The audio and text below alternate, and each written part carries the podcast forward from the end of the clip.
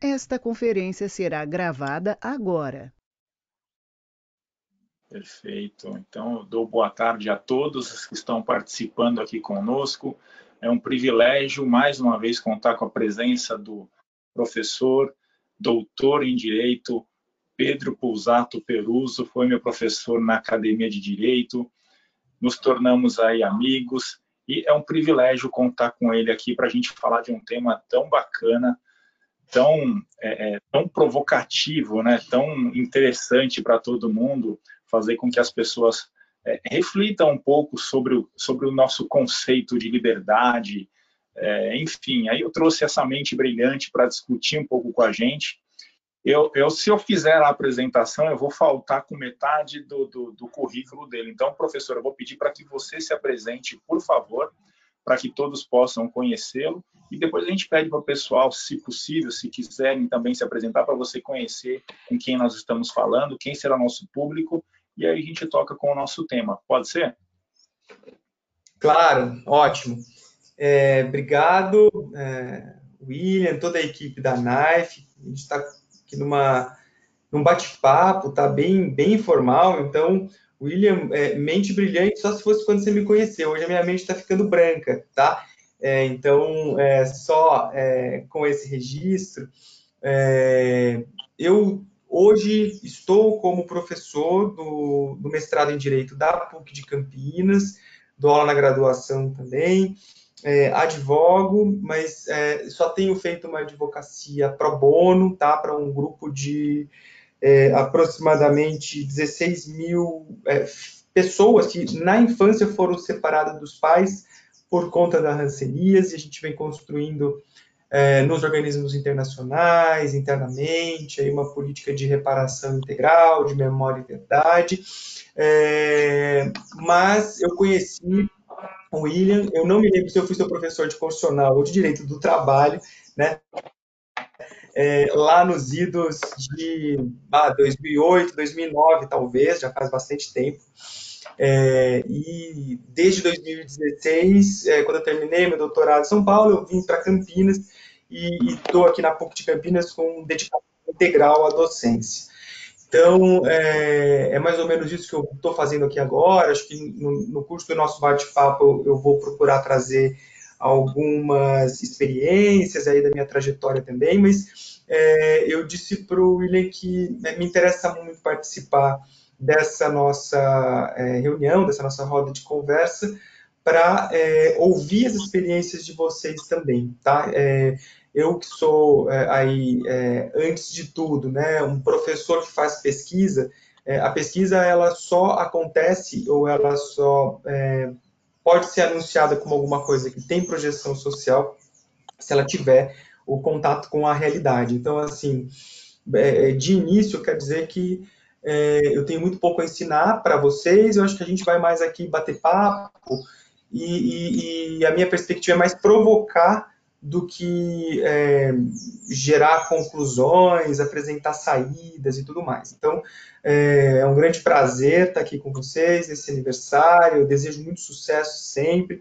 O William é um cara que eu gosto muito, tenho muita consideração. E eu, seria muito legal se eu pudesse, muito brevemente, é, saber é, o que, que, vocês fazem, é, só para eu também poder é, me situar um pouco na condução dessas provocações que eu vou fazer a, a vocês aqui, tá bom? Então, mais uma vez, muito obrigado e sucesso aí sempre para a NAIP.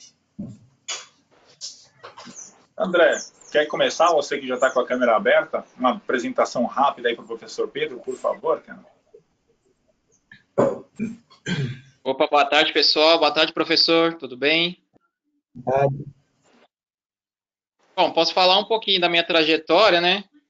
Eu já estou há mais de 20 anos aí trabalhando nessa parte de recursos humanos e departamento pessoal. Eu sou é, tenho um nível superior da Unip, pós-graduado pela Anchieta, né, é, na área de recursos humanos sobre EAD, né? E também já peguei todos os segmentos de RH, é, parte de políticas, auditorias, também já fiz. Eu não tenho muito o que falar né, nessa parte. é mais a experiência que a gente vive mesmo.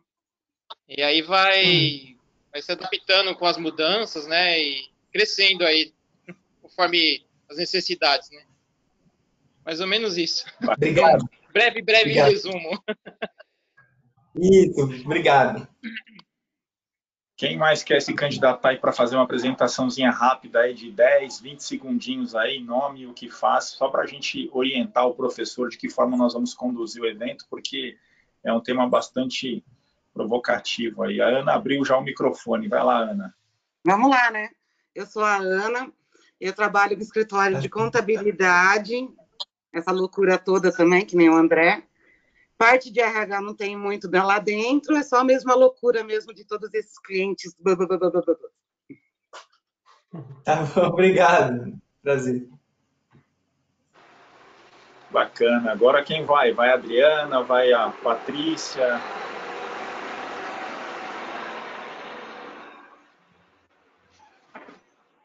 Eu acho que o pessoal. A Paloma está no trabalho, ela comentou aqui. É, ela comentou no chat aqui.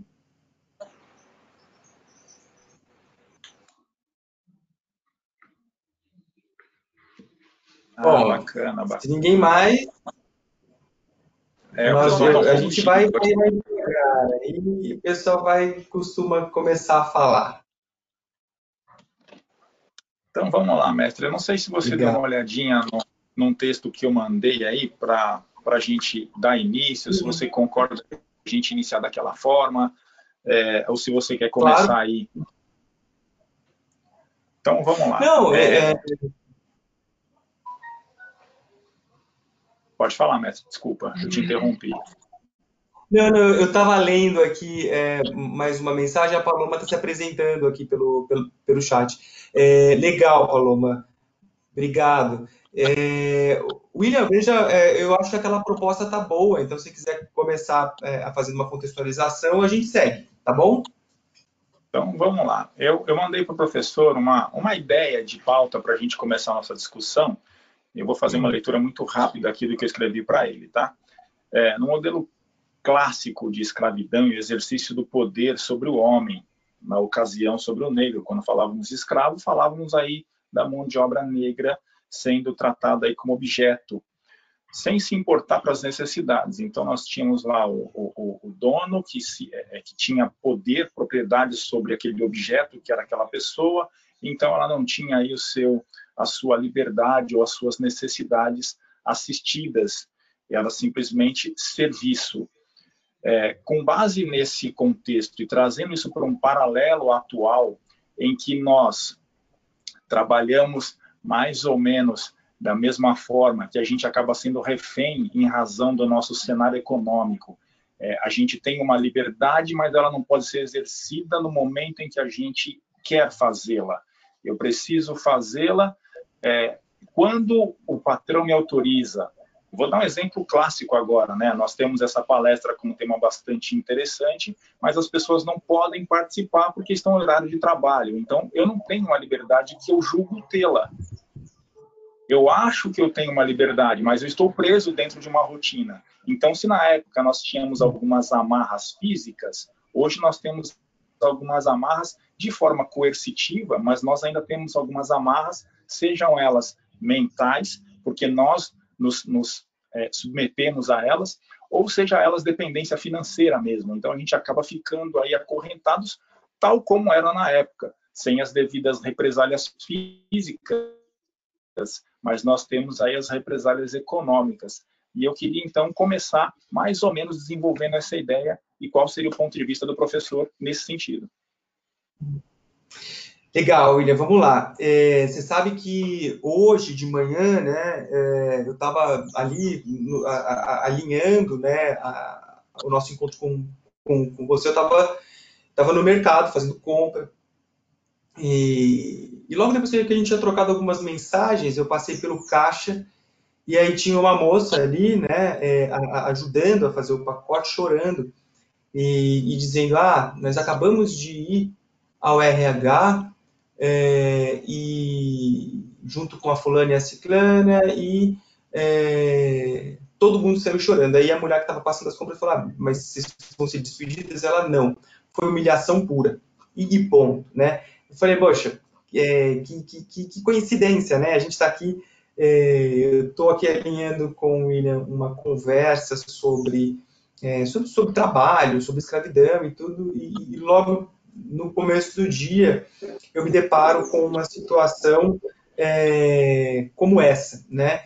E, e aí também, assim, pensando, né, poxa, fiquei me perguntando como é que essa moça está se colocando diante dessa humilhação, num contexto de pandemia, de desemprego estrutural, né, de é, redução cada vez maior é, da, do direito constitucional a um pleno emprego, né, que seria uma ideia de segurança no emprego, né, de você poder é, estar no emprego e planejar, por exemplo, uma família, planejar um filho, dois, é, planejar, por exemplo, o financiamento de um apartamento, financiamento de uma casa.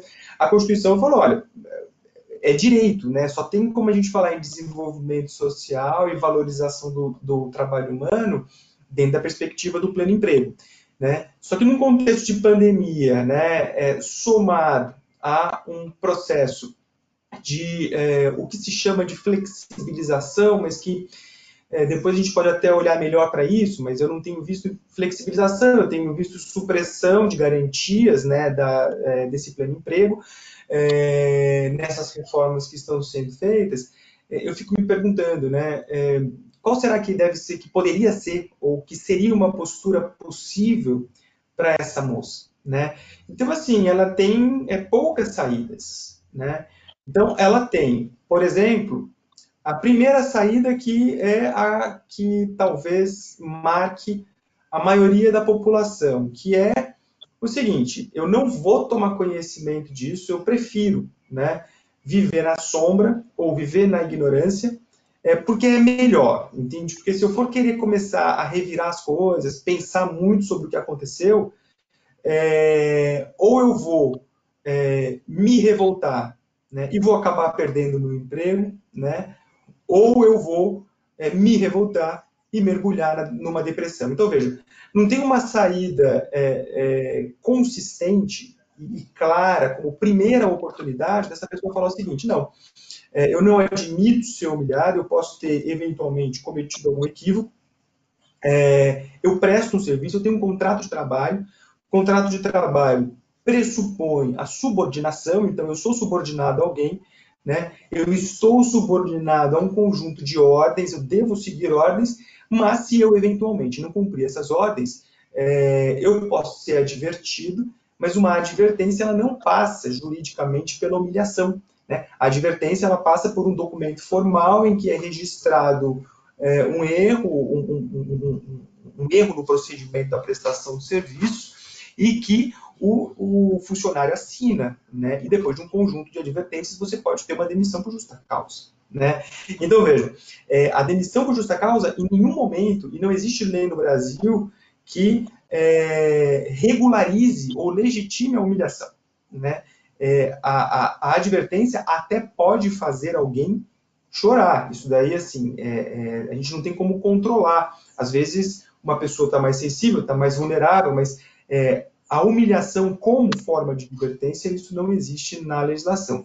E aí, o que eu estava dizendo, né? Quando aparece né, essa primeira é, questão aqui, eu me lembro né, de uma fala né, da senhora Tubman, que ela falou o seguinte, vocês já devem ter lido isso, né? É, ela disse o seguinte, é, libertei mil escravos, poderia ter libertado outros mil se eles soubessem que eram escravos, tá? Então, assim, é, tem uma questão de fundo aqui, pessoal, e acho que é, conversando com vocês que trabalham aí com prestadores de serviços e com tomadores de serviços, né? Porque é, é, a gente normalmente a gente tem uma dificuldade de compreender é, o conjunto da obra, né? E, e, aí eu vou explicar o que eu estou querendo dizer com isso.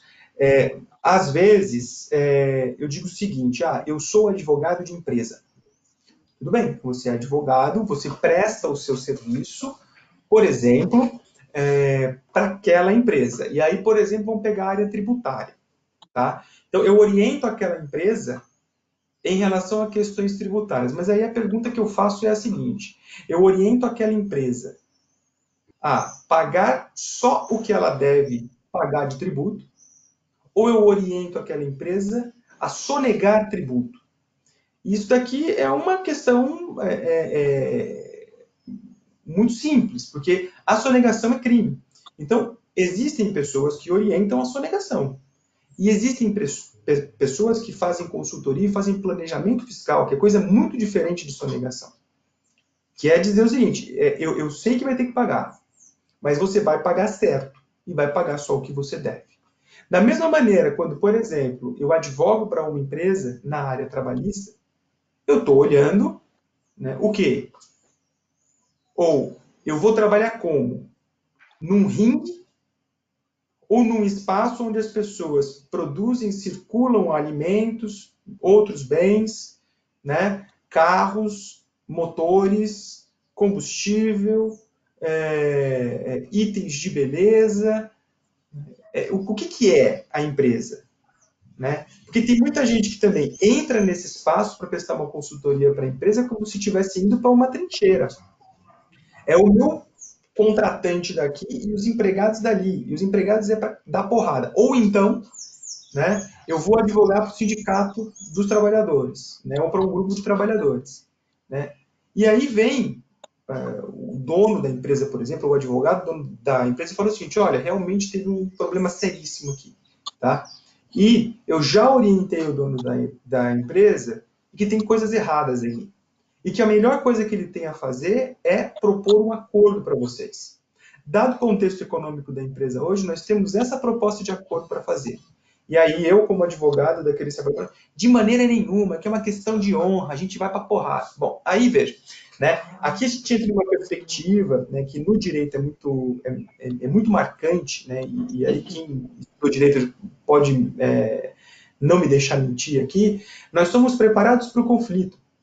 Quando, na verdade, o processo ele deveria servir para solução do conflito. Só que, normalmente, quando você entra num processo ju judicial com um conflito, as partes saem com dois, três conflitos adicionais.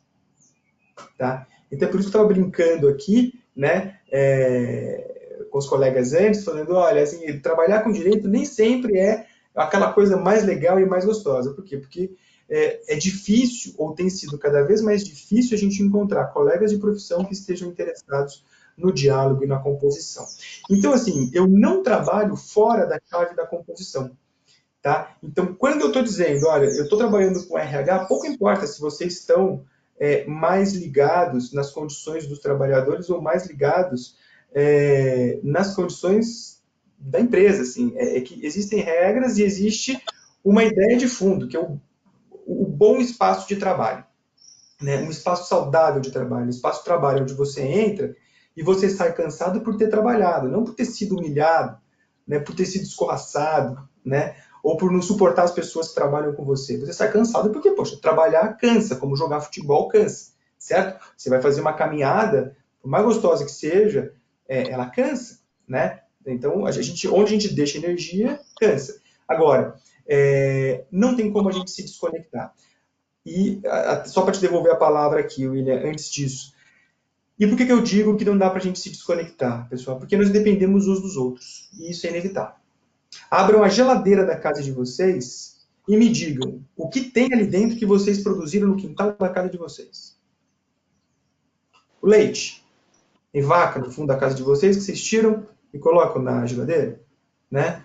É, o refrigerante, sei lá, a cerveja, né? É, a comida que vocês comem, vocês plantam no fundo da casa de vocês? Ou vocês dependem de uma série de outras pessoas para produzir aquilo? E mais, o lixo da casa de vocês. Quem tem composteira, né? E cuida de 100% do lixo. Ou todo mundo aqui depende daquele camarada, normalmente homem, né? É, que está atrás daquele caminhão recebendo um salário né, não muito condizente com a ideia da valorização social do, do trabalho, recolhendo o nosso lixo. Tá? Então, assim, dito isso, acho que é, é, é, nesse contexto já que eu, que eu queria anunciar que eu vou fazer as minhas provocações, as minhas reflexões, tá bom? Porque, assim, é difícil a gente falar de escravidão moderna sem entender que é, o, o projeto de trabalho, tá? ou de valorização do trabalho que está em curso, é um projeto que, em alguma medida, nos torna é, menos autônomos e, portanto, mais escravos ou mais escravizados é, no momento em que a gente vai é, se realizar é, na produção de algum, de algum bem ou de algum valor é, para a comunidade com a qual a gente compartilha a nossa vida. Tá? Então, feita essa provocação, William, eu vou te, te, te devolver aqui para ver se a gente faz um bate-bola, e aí, se vocês quiserem me interrompendo, a gente vai se interrompendo aí no meio do caminho. Tá? Bacana, eu achei sensacional a frase, óbvio, nós acredito que todos já tinham lido aquela frase clássica, é, libertei mil escravos, mas poderia ter libertado mais mil se soubessem que eram escravos, né? É, dentro hum. desse contexto, dentro de um cenário onde nós somos forçados, seja por estereótipo social e de que para se ter sucesso eu preciso mostrar o melhor celular, para mostrar sucesso eu preciso mostrar o melhor carro, eu tenho que estar com a melhor roupa, e isso me faz, então, refém de um sistema em que eu tenho que trabalhar, trabalhar, trabalhar, e saio feliz hum. quando eu saio de casa à noite, chego em casa à noite, não consigo ver o sol, não consigo ver filhos, não consigo ver família, mas consigo produzir bens para que eles, então, tenham o seu status, que aí, desta forma, posta na rede social, mostra para todo mundo que está feliz, vai viajar para tudo quanto é canto, quando é uhum. possível, seja lá por uma, fra por uma fração das férias de cinco dias, de dez dias, quando a Constituição lhe dá 30, mas o empregador é que fala para você, não, você só vai sair cinco, sendo que essa prerrogativa é do empregado e não do empregador. A prerrogativa do uhum. empregador é determinar o período, mas a fração é, é do empregado. Então a gente acaba aí se submetendo a isso em razão de tudo isso que é, é a sociedade exige de nós.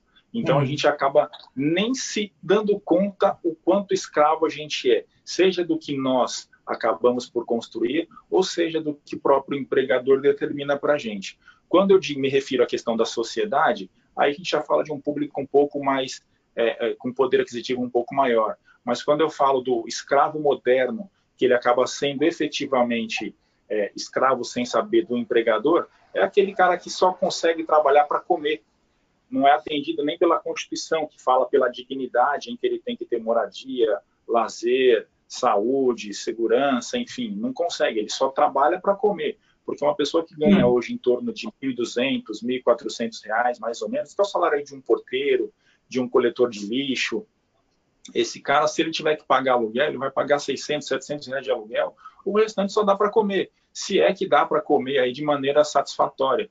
Então essa pessoa, uhum. ele não tem para e não consegue nem pensar em investimento em carreira, porque ele não vai, não vai sobrar recurso financeiro para ele. Então, aí a gente fica numa situação totalmente refém, né? Uhum. É, e eu, eu, eu, eu, acho que o, o, mais interessante da gente identificar também, né, é, nas rodas de conversa que eu faço, muitas delas as pessoas perguntam, lá no final, eu já vou adiantar aqui no começo, né, ah, e aí, você, é, você acha que que, que tem que há esperança, ou se acham. Tem, tem, tem, tem muita esperança, porque tem muito projeto bacana acontecendo aí, projeto que está dando lucro para as empresas, sabe? Desde é, lojas de chocolate que compram é, a matéria-prima só de, de pequeno produtor, né? E que durante a pandemia teve um proje é, projetos assim é, incríveis de manutenção de funcionários no emprego, sabe? Que, que cuida da saúde do funcionário e que tem uma margem de lucro assim excelente. Até ah, recentemente eu estava vendo, né, um, um, desses bancos, uma instituição financeira que está é, chegando no Brasil agora, que é, os investimentos deles né, com o dinheiro dos correntistas, por exemplo, é, vão ser destinados a projetos de sustentabilidade de comunidades tradicionais, por exemplo. Veja, é, é possível você é, lucrar e lucrar bem, né, sem ter que destruir o outro.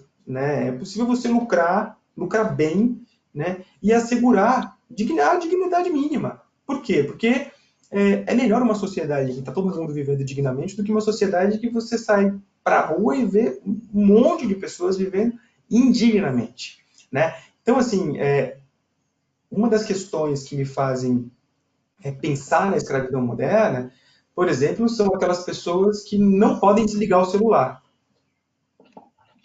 Porque você trabalha 24 horas. Ah, mas de noite eu deixo ele na sala. Mas ele está ligado.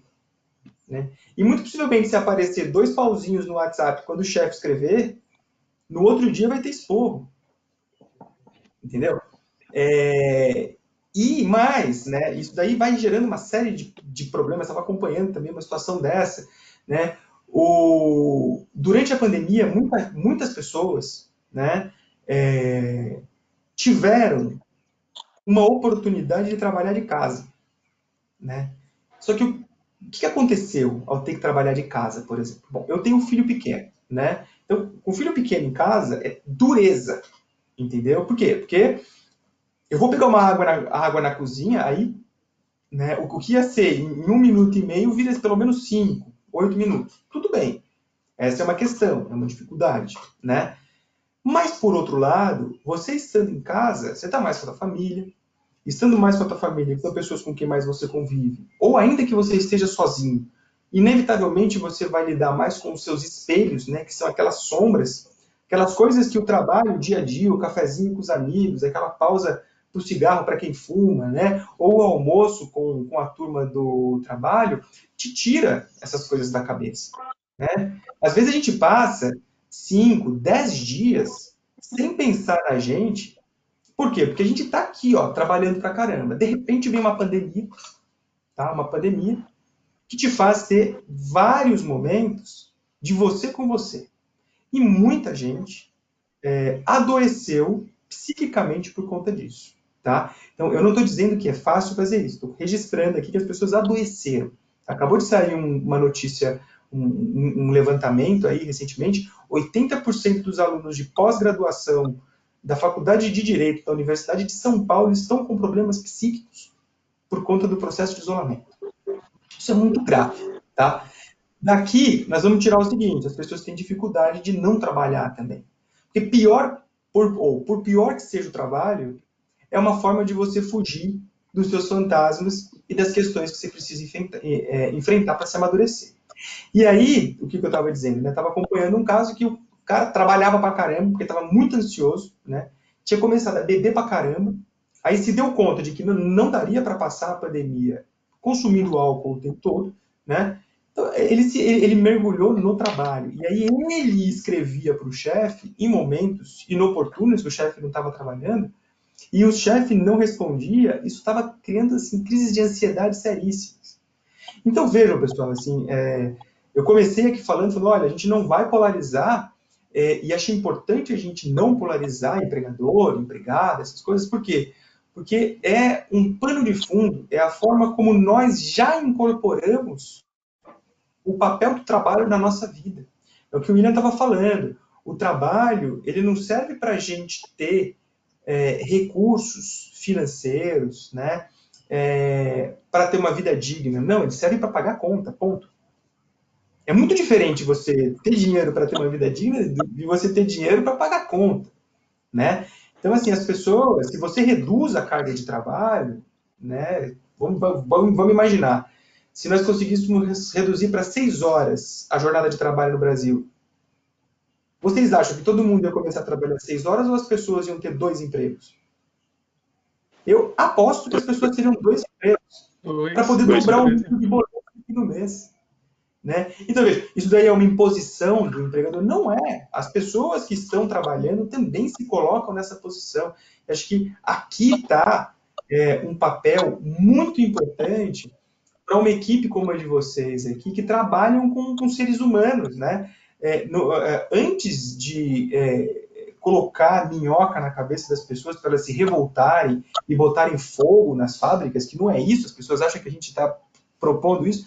Não, é, as pessoas, é, sabe, o, o, trabalhador ele precisa ter consciência de consumo, né? Porque se ele não tem consciência de consumo, ele pode ganhar o quanto for, nunca vai estar tá bom. Estava conversando com um colega, servidor público de uma, não, não vou dizer de onde que é, porque é, enfim, eu acho, que, não, não faz sentido, mas é um órgão importante do sistema de justiça, tá?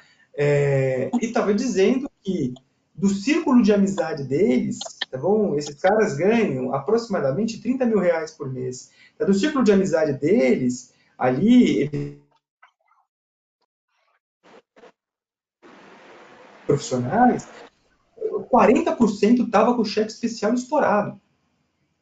Então, você ganha 30 mil reais por, por mês, se você está com o cheque especial estourado, qual que é o motivo? Eu perguntei para qual que é a hipótese que vocês levantam. Falar o seguinte: o cara começa a frequentar o clube que onde o colega ganha 150 mil reais. E ele não entende que é só o clube que eles frequentam. Então ele vai querer morar no mesmo clube que ganha 150, ele vai querer ter o mesmo carro, e aí por diante, o cara que ganha 30 mil reais, ele estoura o cheque especial, e aí se desespera. Né? Se desespera. Por quê? Porque é muito ruim, e acho que todo mundo já passou por isso, você está apertado fim mês. Né? Então, assim, é, eu acho que está tudo muito conectado, né? Consciência de consumo, ela faz parte da consciência da condição de trabalhador, porque no fim das contas todo, todo, todos nós somos trabalhadores, é, inclusive quem emprega. É difícil você ver uma pessoa assim, ah, eu só emprego e passo a vida no iate, curtindo, vivendo de, de rendimentos. Normalmente não é essa a realidade. Professor, posso fazer uma colocação a respeito da, da sua fala, quando, quando você diz assim que todo, todo ser humano, né, todo trabalhador tem que ter esse direito de viver com dignidade, né? Viver dignamente. A gente fez um trabalho no, no ano passado, né, William, que era a premiação dos melhores RHs do, do ABC Paulista. E uhum. foi cedido até pela Câmara é, de Vereadores de Diadema. Foi uma, um momento muito bacana. E uma das empresas que nós visitamos, a, a, inclusive ela foi uma das ganhadoras, né? É, eu não lembro bem o nome da empresa, William, mas você vai lembrar depois do caso. Prensa é, Schuller. Essa mesmo, Prensa Schuller. O RH da, dessa empresa, da, da, da Prensa Schuller, ela, ela desenvolveu um trabalho social para os funcionários, uh, a fim de que eles uh, pudessem trazer algum tipo de benefício para a comunidade onde a empresa está inserida. E ela é inserida ali numa comunidade gigantesca em Diadema, chamada Favela da Coca. E essa gerente do RH, ela disse assim, olha, Ricardo, quando nós levamos os funcionários para pintar, por exemplo, a base policial, eles pintaram uma escola também, e tudo cedido material em parceria com a empresa. A empresa e o RH correu atrás da Tintas Coral, por exemplo, para ceder tintas e tal. Só que os funcionários entravam com essa mão de obra. Ela falou assim que todos eles, a maioria deles, se sentiram dignos, porque uma que eles, eles moram também na comunidade, e outra, quem não morava, mas sentia assim, poxa, eu estou fazendo um papel tão diferente agora que eu sou, eu sou além de um funcionário, eu sou alguém que uhum. faz a diferença. Então, para ela, esse projeto social trouxe dignidade e trouxe bem na produtividade também daquela empresa. Então, quando o senhor falou uhum. isso assim, pô, viver com dignidade, logo associei a, a, a Princess Schuller também. Muito legal. Eu, eu vou legal. aproveitar, antes de passar para o professor, eu vou aproveitar que eu queria fazer essa provocação também, é, da responsabilidade, veio muito a calhar o comentário do Ricardo, da responsabilidade de nós, gestores de RH, a responsabilidade que nós temos à frente do setor na condução das pessoas. A gente tem tanto para o bem quanto para o mal. Esse foi um exemplo do bem, mas eu vou dar aqui um exemplo do mal, por exemplo em que o gestor de RH apenas reflete o que de repente ele ouviu numa reunião. Não, temos que reduzir custo. Então ele vai lá e acha algum motivo para cortar uma cesta básica, porque o cara atrasou 20 minutos.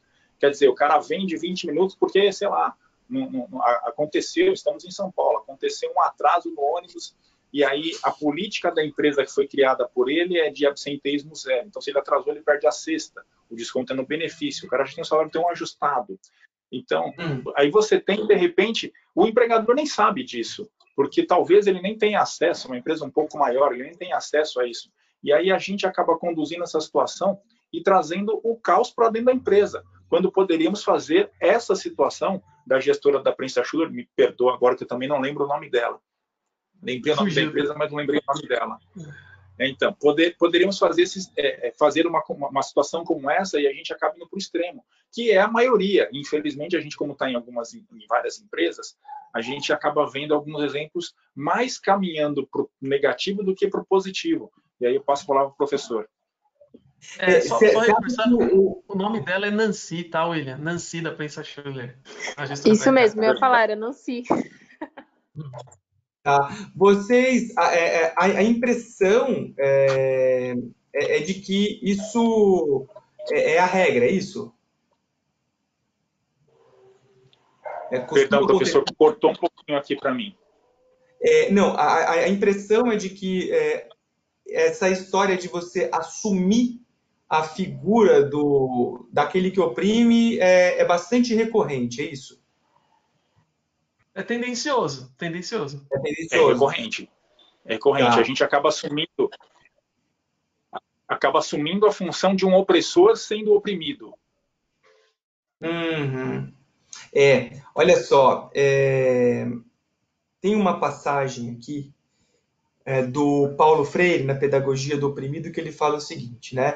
Raros são os camponeses que, ao serem promovidos a capatazes, não se tornam mais duros opressores dos seus antigos companheiros do que o patrão mesmo. Poder-seria dizer, e com razão, que isso se deve ao fato de que a situação concreta vigente de opressão não foi transformada, e que nessa hipótese o capataz, para assegurar seu posto, tem de encarnar com mais dureza ainda a dureza do patrão. Quando estava falando aqui, eu me lembrei dessa passagem, e, e assim, isso daí acontece né, é, é, é, a ideia do capitão do mato. Né? A gente fala do capitão do mato, né? É o cara que ele era oprimido, era ferrado, era, era arrebentado. Aí, de repente, disseram para ele que ele não seria mais, mas ele teria que, para manter esse posto, destruir a dignidade de outras pessoas.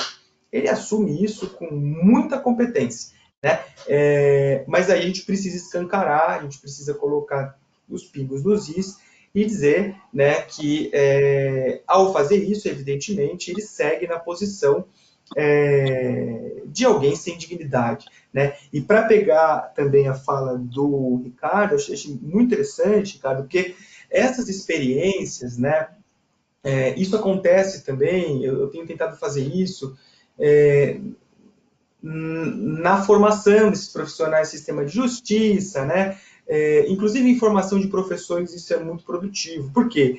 Porque é aquela coisa, né? Às vezes a pessoa ela mora na comunidade, mas tem aquela aquela rixa com o vizinho, com a vizinha e tudo mais. Mas é, se de repente você é, promove uma, uma única experiência que seja, um único episódio em que essas pessoas se emocionam ou se sensibilizam, veja, é, por, por pintar uma base da, de uma polícia comunitária, de uma guarda comunitária, por exemplo, ou de uma escola, a conexão que se forma aí, ela é muito mais forte do que qualquer outra conexão decorrente de rixa, de rinha, o que, o que quer que tenha, né?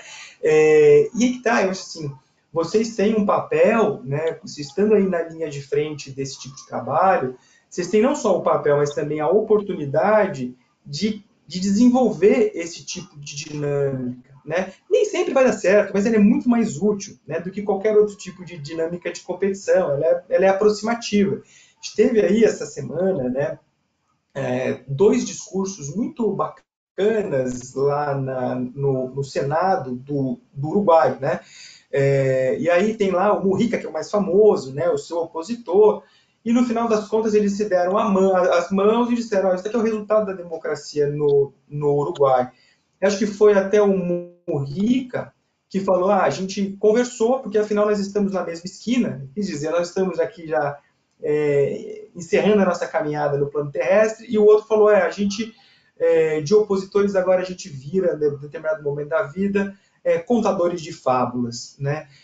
E aquilo é muito bonito, muito lindo, né? É, e eu fico pensando, poxa, existem ferramentas para a gente promover esses encontros antes da idade avançada né? Poderia promover esses encontros, por exemplo, nessas atividades, às vezes com jovens, né, com pessoas ali é, né, no curso de uma carreira, enfim. É, por que, que a gente espera né, é, o fim da vida? Ou, às vezes, nem no fim da vida as pessoas se encontram, né?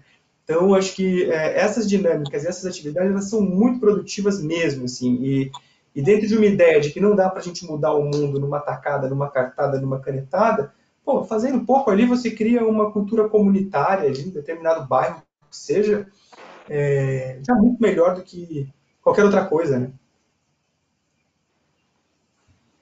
Perfeito, professor. Alguém queria colocar, fazer alguma colocação, algum exemplo corporativo? Senão a gente vai começar divagando aqui de novo e eu tenho bastante coisa para falar ainda.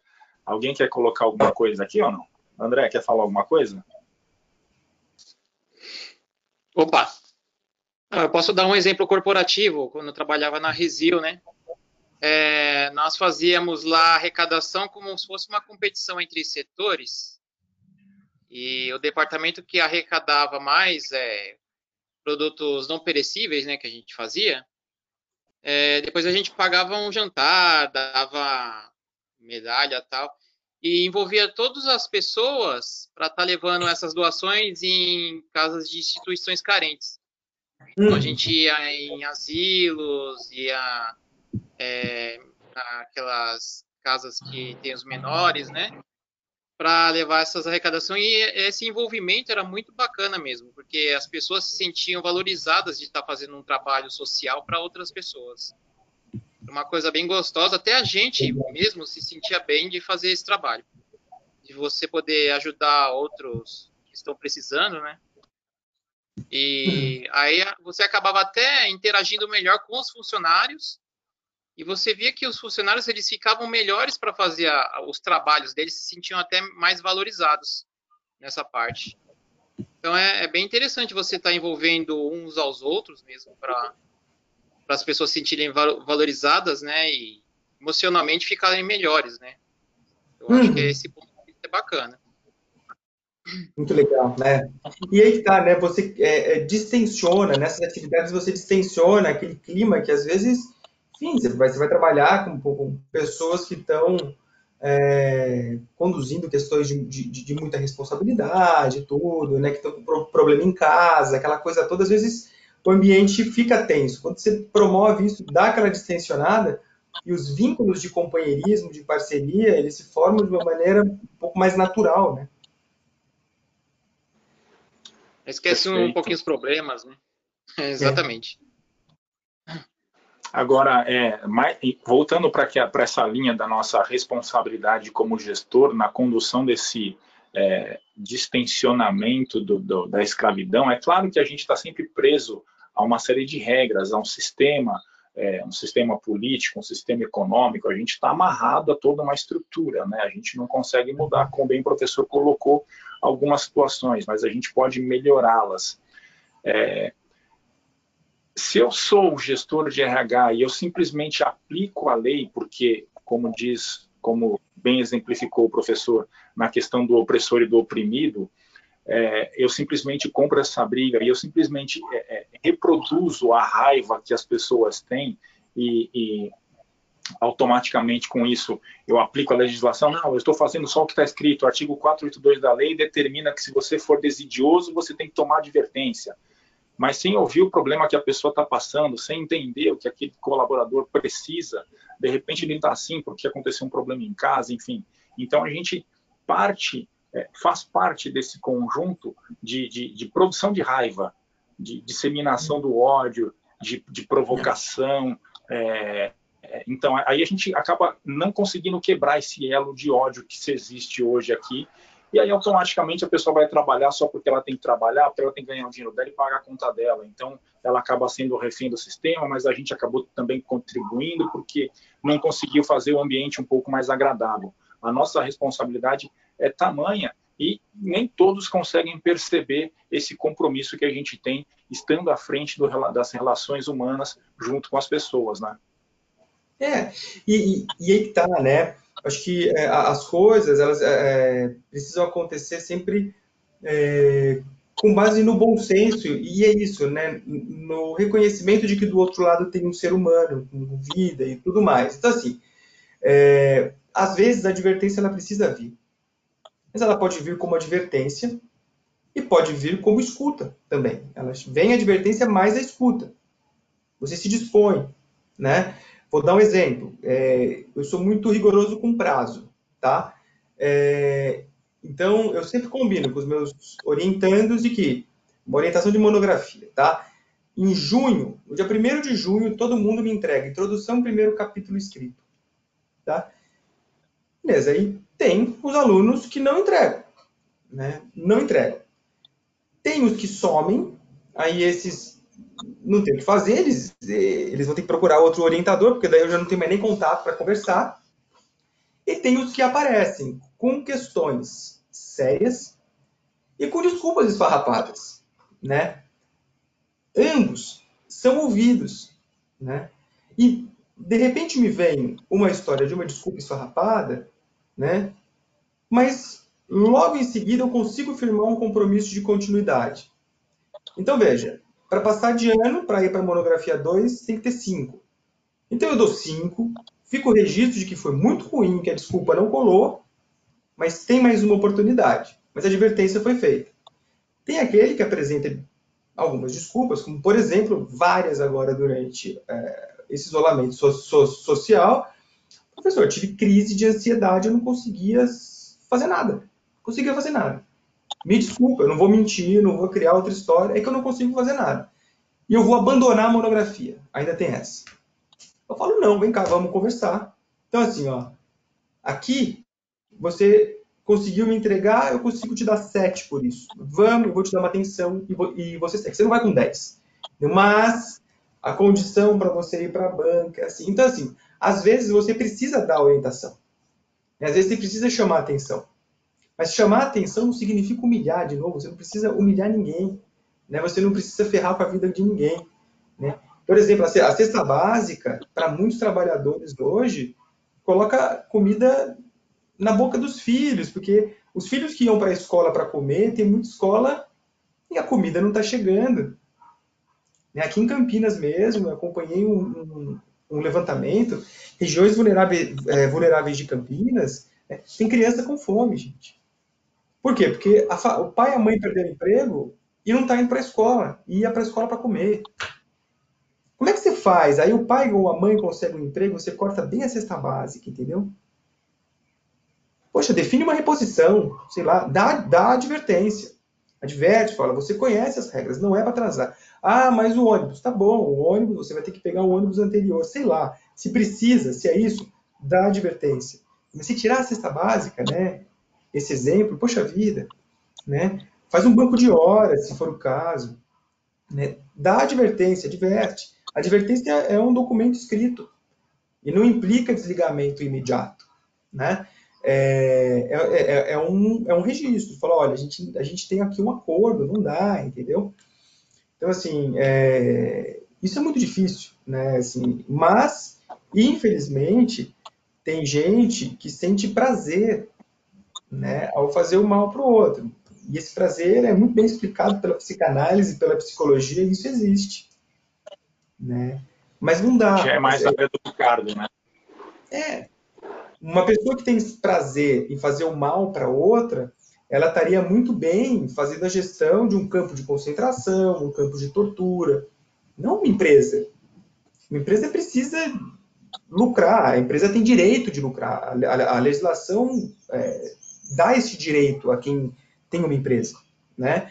É, e para lucrar, certamente, ainda que a tortura, a guerra, dê muito dinheiro, a nossa Constituição não autoriza o lucro pela guerra, é uma das atividades legais. Doutor, só pegando esse gancho né, do prazer, é, entrando um pouquinho na minha área, né? A gente tem muito hoje no mercado, e principalmente na, na, na área de gestão, é, o que nós chamamos de, de psicopatas né, é, corporativos, psicopatas de terno e gravata.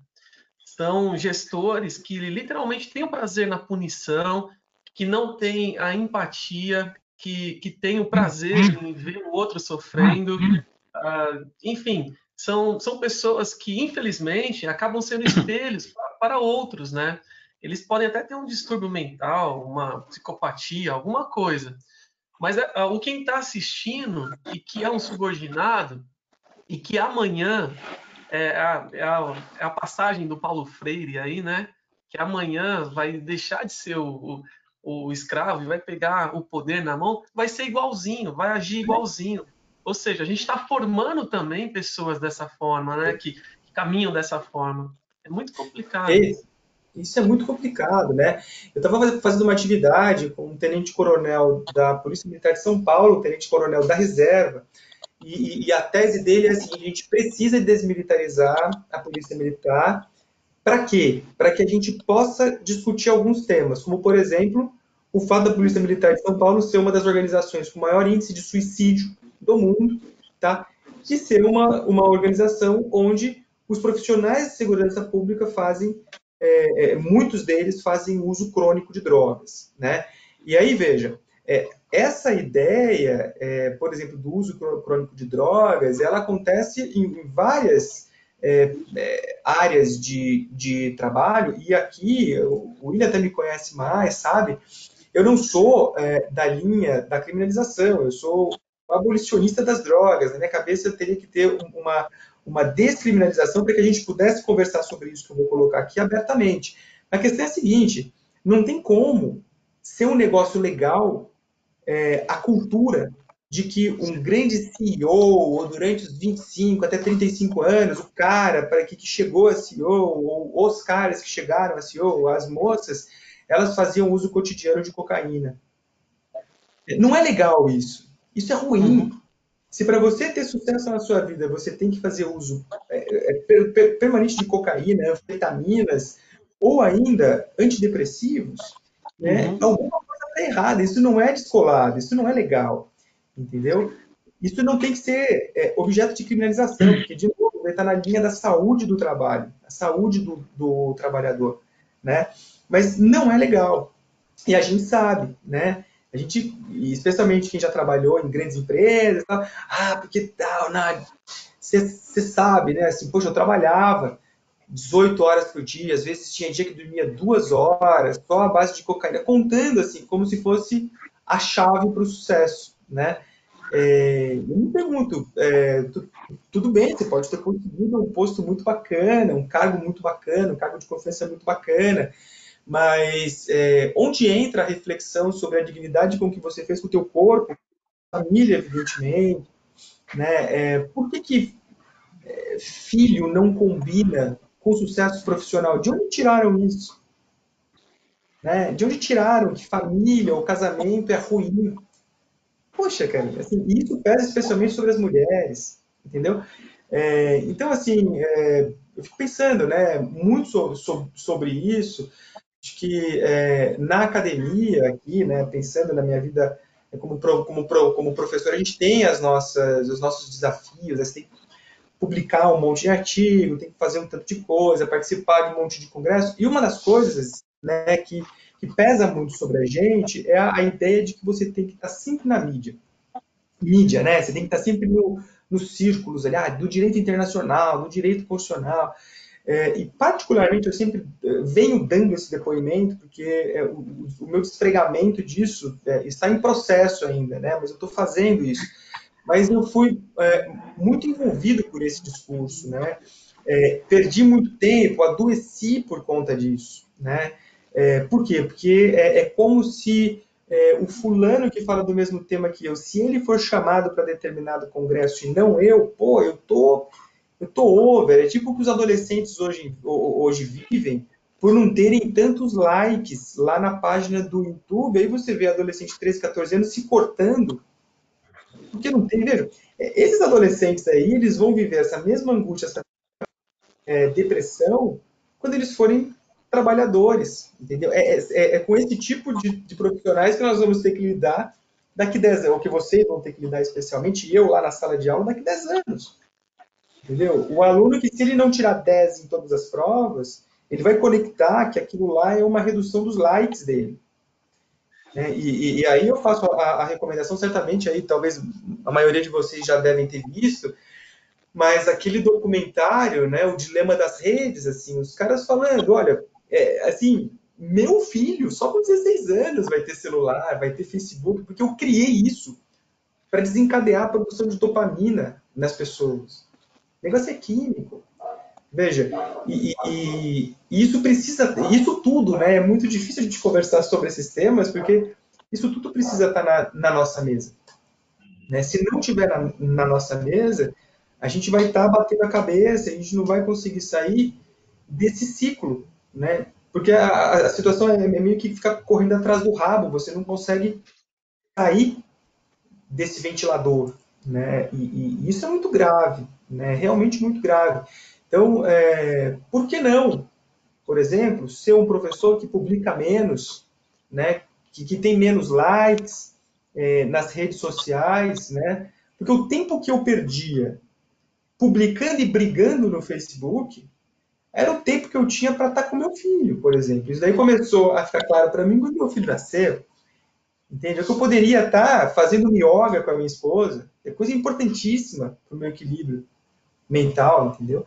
Então, assim, é, a gente precisa começar a se apropriar disso, mas é muito difícil, né? É muito difícil. A gente precisa estar tá sempre conversando, assim, conversando, conversando, lembrando de coisas, um ajudando o outro, né? É, chamando a atenção do outro, enfim. Até porque, só para mais, já, já devolvo a palavra, as coisas estão, estou me lembrando de algumas coisas, né? Mas assim, é, a gente também tem uma dificuldade muito grande de lidar com a crítica. Né? Porque a gente liga a crítica com é, menos likes. Né? É como se a crítica fosse é, não like, né? É, e a não crítica fosse like, fosse aprovação. É, a crítica, ela vem de um termo grego né, que remete à libertação. Né? É como se você tivesse né, aqui um fio, dois polos, um para cada lado né? A crítica é quando vem uma tesoura aqui e liberta esses polos. Veja, ela liberta a crise. Então, se a gente entender a crítica como uma ajuda de, de, de, de, de rompimento de nós ou de tensões, a gente iria muito além, né? E, e teria condições realmente de, de, de crescer né, na convivência, na crítica. Enfim. Acho que já, enfim, devolvo para vocês, eu já falei demais. Professor, é, é, lamentável, mas a gente já, per... já passou aí uma hora, né? Então a gente já está chegando, encaminhando para A gente volta então, só fazer vou... um gancho aí. Oh, desculpa. Claro. Fazer um gancho que o professor falou. Hoje a gente não é educado a receber crítica, nem feedback e nem discussão, né?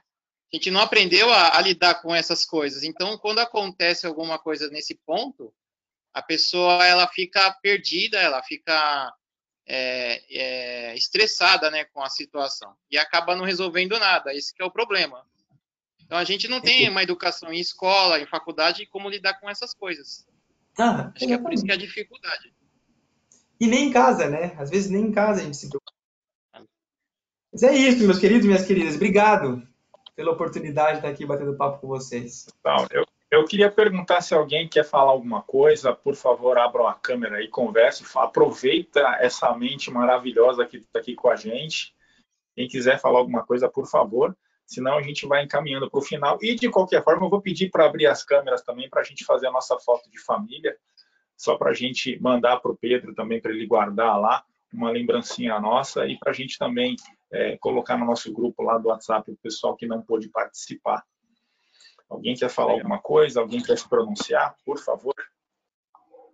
Eu só queria comentar mais um pouquinho sobre o tema, né, que foi, foi falado, é, sobre a situação, né? O pessoal pergunta, o que, que eu devo ser? Eu devo ser um gerente ou um líder? É, aí eu vou responder para você, aí depende a, a ocasião. Né? Você não pode nem ser sempre gerente, nem ser sempre líder. É, tem momentos que você vai precisar impor um pedido ou uma meta, você tem que ser um gerente. Né? Você tem que colocar um objetivo para as pessoas chegarem. E vai ter momento que as pessoas vão precisar é, ter algum problema e poder desabafar com alguém, você precisa ser líder também, poder ouvir e ter aquela empatia com a pessoa. Então a gente tem que hum. saber ver qual momento a gente deve usar melhor nossa capacidade de atuação, eu acho. Perfeito, cara. Professor, então eu quero agradecer imensamente o privilégio de você ter participado aqui com a gente. A Paulinha já abriu a câmera para foto de família, mas não vai comentar nada, né, Paulinha? Certeza, né? Obrigado. É, uma próxima oportunidade, com certeza, eu vou explorar um pouquinho mais o seu conhecimento, porque eu adoro esse tipo de conversa. Para mim é, é maravilhoso. Eu ficaria aqui conversando um tempão mas a gente, a hora voa muito rápido, né? Então a gente tem que deixar o pessoal trabalhar também, né? Pessoal, então vamos abrir para a gente fazer uma A gente não gosta de trabalhar, não, favor. a gente gosta de ficar vendo aula. Agradecer ao professor aí pelo conhecimento que ele passou para a gente, é muito, muito importante. Prazer. Bacana. William, acho que a gente deveria ter um encontro desse semanal, viu, cara? Uma aula. Abre a câmera aí, galera. Eu concordo, concordo. Não sei se o Pedro concorda, mas. É. eu tô com dificuldade de agenda, mas eu toparia. Olha só. Vou tirar a foto assim. Maravilha. Quem, quem vai tirar foto? Você, Ricardo? Estou tirando aqui, vamos lá.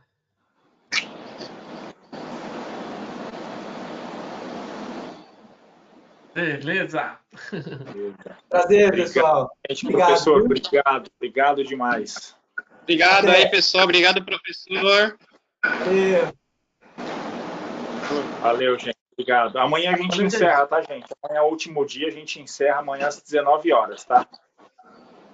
Beleza. Tchau, tchau. Abraço, até mais. Tchau, tchau.